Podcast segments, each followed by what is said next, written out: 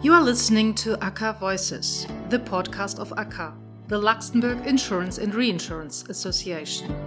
ACA is the voice of the Luxembourg insurance sector, to give you an overview of the main issues affecting the sector and to embody that voice, we give the floor to a number of key figures in our community. ACA Voices is aimed to all those interested in insurance development. Good morning. My name is Marc Hengen. I'm CEO of uh, the ACA, the Luxembourg Insurance and Reinsurance Association. Today I am with uh, Florent Albert. Florent Albert is running the European business of Lombard International Assurance. Florent is member of the ACA board and an active member of ACA's International Life Committee. Welcome to a new edition of ACA Voices and thank you, uh, Florent, for uh, recording this podcast. So, may I start right away with a personal question? How did you find your way to the life insurance business? Hello, Mark. Uh, it's great, uh, great to be uh, with you today. Um, so, interesting question. Um, I'm, I'm, not sure whether I found life insurance or if life insurance found found me. Um, I went uh, into the insurance space uh, a little over 10 years ago. Uh, from the non-life uh, insurance into the retail life insurance, and now into the you know, the high, ultra high net worth individual life insurance. Um, but before that, I spent many years with uh, GE, General Electric, GE Capital, in particular, the financial services unit of GE. And interestingly, my first experience within GE uh, was with a reinsurer that the company owned, which was called ERC, Employers Reinsurance Corporation, which at the time was the fifth biggest reinsurer in the world and was owned by GE Capital. It is now owned by Swiss Re.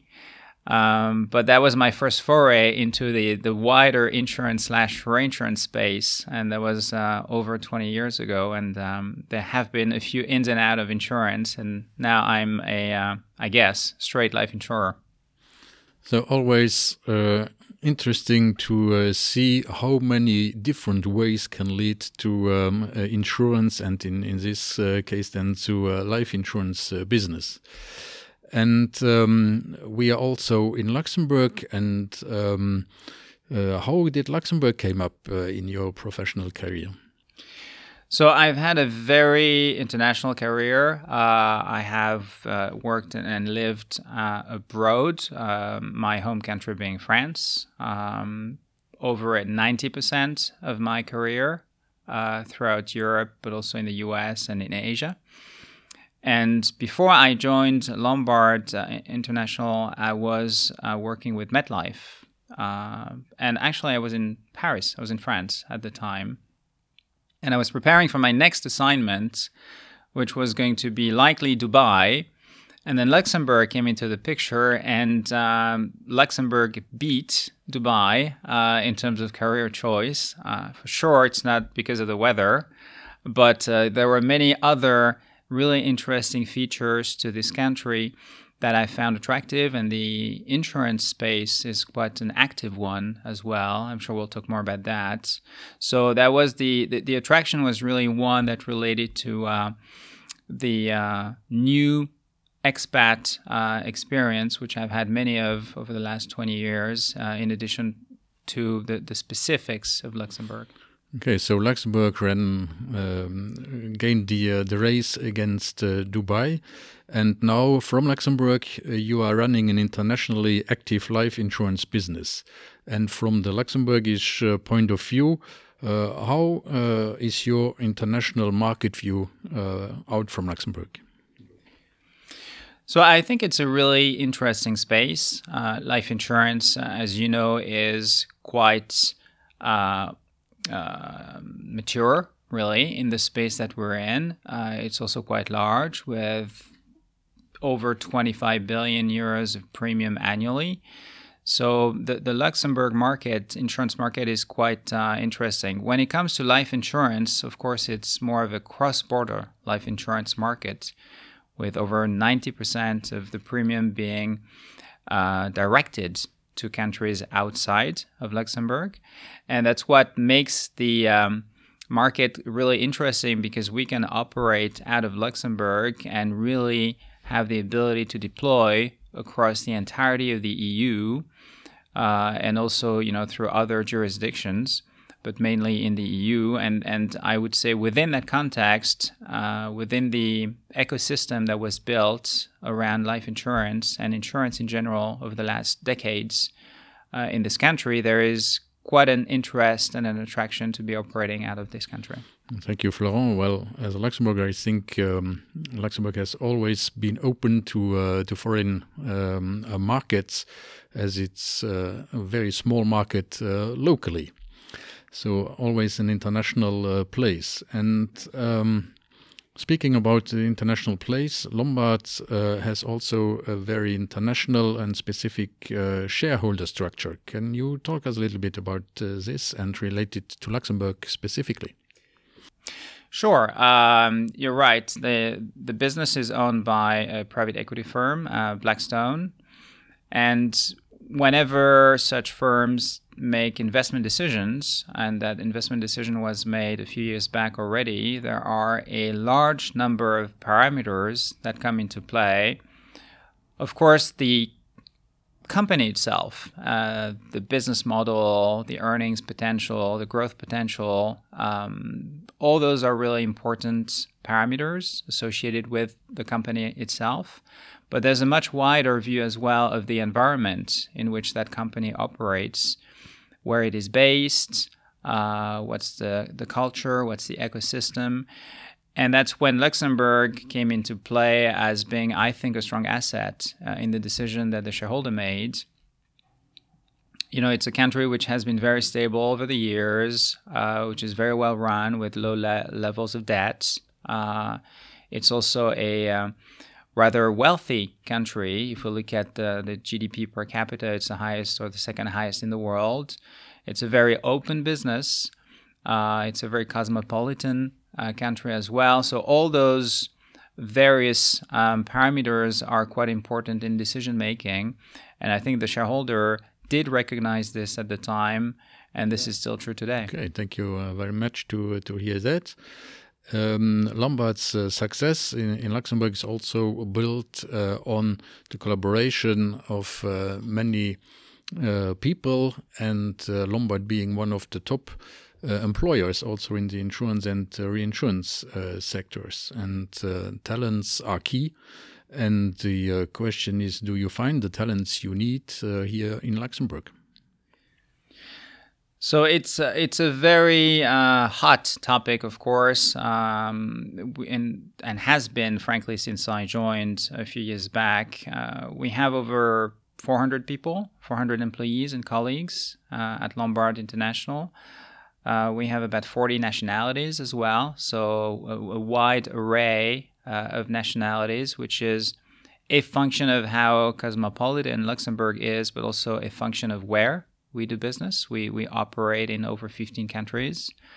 Um, I think that today, more than ever, uh, there is a shortage of certain uh, talents or certain skills. Uh, that is true in particular uh, in areas such as risk and compliance or uh, alternative assets um, because there is a significant development of uh, unquoted assets as part of the life insurance offering. And we're seeing that it's harder to attract um, people, or rather, you know, there's just a bigger demand for those profiles, and the pool is not infinite. So it tends to uh, drive costs um, higher, uh, and it drives it tends to drive turnover uh, as well. So that's something that we have to be quite um, mindful of when we look at who we want to recruit, how we recruit, and what sort of story can we sell to potential applicants uh, because uh, you know we want to embark them on a journey with us not for two or three years but for 10 years Okay, thank you, Florent. And I think with uh, 40 nationalities on board, uh, I think uh, it underlines also the very international uh, characteristic of uh, the, the company, but also of the, the countries because, and uh, the region of, of Luxembourg. Absolutely. And uh, uh, perhaps another question to uh, you as um, the leader of one of the, the biggest employers. Uh, so upskilling is also a very uh, common uh, action as of today, mainly to, to face the challenges of digitalization in the business. Is that also a topic for your specific business? Yes, di- digitalization is absolutely key to our strategy at Lombard has been for a couple of years already, but that is definitely a uh, journey we've accelerated uh, over the last 18 months. Uh, we have, as part of that, a really clear view about how we're approaching digitalization. There's a front end uh, side to it, there's a middle and back office development, which is more transactional type digitalization of the business, and then there's an infrastructure uh, digitalization, which is essentially the enabler and the backbone of how we drive transformation. There are, within that greater context, there's a lot of skill set that we have internally that we can use that relate to project management, uh, support functions, product development, sales that can be quite helpful, and also IT. IT or technology in general is one that we find has a level of upskilling which is important because we're shifting to newer applications, we're shifting to newer developments, uh, languages, and we're finding that this is it is quite key to build a an, a technological capability because when we digitalize the business, it's not really a one-off type effort, but it's a multi-quarter, multi-year effort, and you need to have the in-house capability to support that. So we don't do everything internally. We, of course, uh, use external consultants, but having a picture of how you manage skills within the context of digitalization is absolutely critical. Okay, I, I imagine, and I also do imagine that um, clients are also kind of uh, or partners um, driving uh, that uh, digitalization because I imagine they ask for it um, uh, for doing business uh, with your company. Yeah, and that is uh, absolutely true. it, there's always the pull and push component to it. There's also a view that um, digitalization can be a comp- can help a company develop a competitive advantage. I think that's true in certain areas of this initiative today but it's also clear that it will very quickly become a competitive disadvantage uh, if we haven't transformed the business uh, within a very short amount of time. So we, we are dedicating a lot of time, energy, resources, and uh, investment to making sure that we're successful at it. Okay, so it's really key to uh, stay successful on the market and um, Talking about uh, the the markets, so it's uh, Lombard's market is the uh, European single market uh, as such, and not only. Uh, so, uh, which main European challenges you see for the um, European market? So very, very interesting question, of course, and, and to your point, uh, Europe is really where we operate. Uh, we do have sourced business coming from Asia and, and Latin America as well. But I would say that accounts for maybe 10 to 15% uh, of our business today. The rest is really European centric. So anything that touches uh, European regulation uh, is obviously quite paramount to us. Uh, we are seeing and have seen seen for the last 20 years an expansion and extension of European regulations. We're also seeing that local implementation of some, some of those regulations can be differentiated. Uh, and that is uh, somewhat of a concern because if you operate within a single market, what you want is be exposed to the same consistent rules across the various countries that you operate in. So making sure that we keep track and, and we lobby and we support consistent application of regulatory changes across Europe is absolutely critical to me. We also operate within a geopolitical environment which today has some level of instability. Um, we are still in the middle of a pandemic, uh, which has led to much greater level of public debt. Um, so you know, there are populist uh, or political movements uh, that are taking advantage of the, or that are trying to take advantage of some of the uncertainty created by the situation. Um, you know, it's a fine uh, arbitrage uh, when investment decisions are made by wealthy individuals. They want to make sure that the solution they um, undertake or the solution they, they buy into will be one that will stay for many years. And so the geopolitical environment is quite an important part of that decision making. So this is not something that we control, of course, but this is something that is quite important to me when I think about key European challenges today. Yeah, so uh, in the insurance business, um, insurance is very often connected to security. And so in these difficult times, I imagine that's also uh, key for success.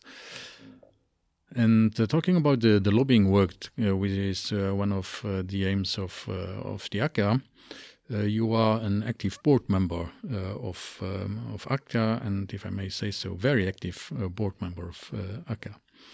Uh, what do you find uh, at the professional uh, association as it stands, or what would you like to be developed? Look, ACA is, I think, a great forum uh, today. It has been uh, around in the industry for many years, and uh, it does serve a real purpose, which is making sure that we, as an industry, insurance, reinsurance, life, non life, uh, international, local, are able to understand what happens within the space that we're all players of. We all have uh, different uh, objectives that may be different objectives in terms of growth, in terms of profitability, in terms of markets, products. But we all strive to be operating in a well organized market, in a market that understands what the challenges are, what the opportunities are, and what the rules of engagements are. And I think ACA provides a really good forum to socialize uh, some of the themes, some of the emerging markets. Um, it's a great conduit uh, to lobbying or simply interacting with the regulators, uh, with the political uh, forces, or the, the, the, you know the finance uh, services. Um, industry uh, in Luxembourg. And I think within that context, ACA is a very strong enabler uh, of how we operate within the Lux environment. So I'm, as you know, I am a promoter, a heavy promoter of ACA. I think it does a great job. Uh, and I will continue to uh, attend and continue to participate uh, for the foreseeable future. Uh, thanks a lot, uh, Florent, to be enthusiastic about uh, your association, and also thanks a lot uh, to have taken time to uh, uh, do this podcast together in the series of ACA Voices. So thanks a lot, Florent. It was my pleasure. Thank you, Mark. Thank you.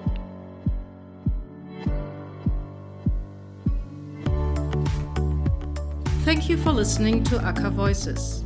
We hope you enjoyed the interview. To listen to it again or to share it, please visit www.aca.lu and click on ACA Voices.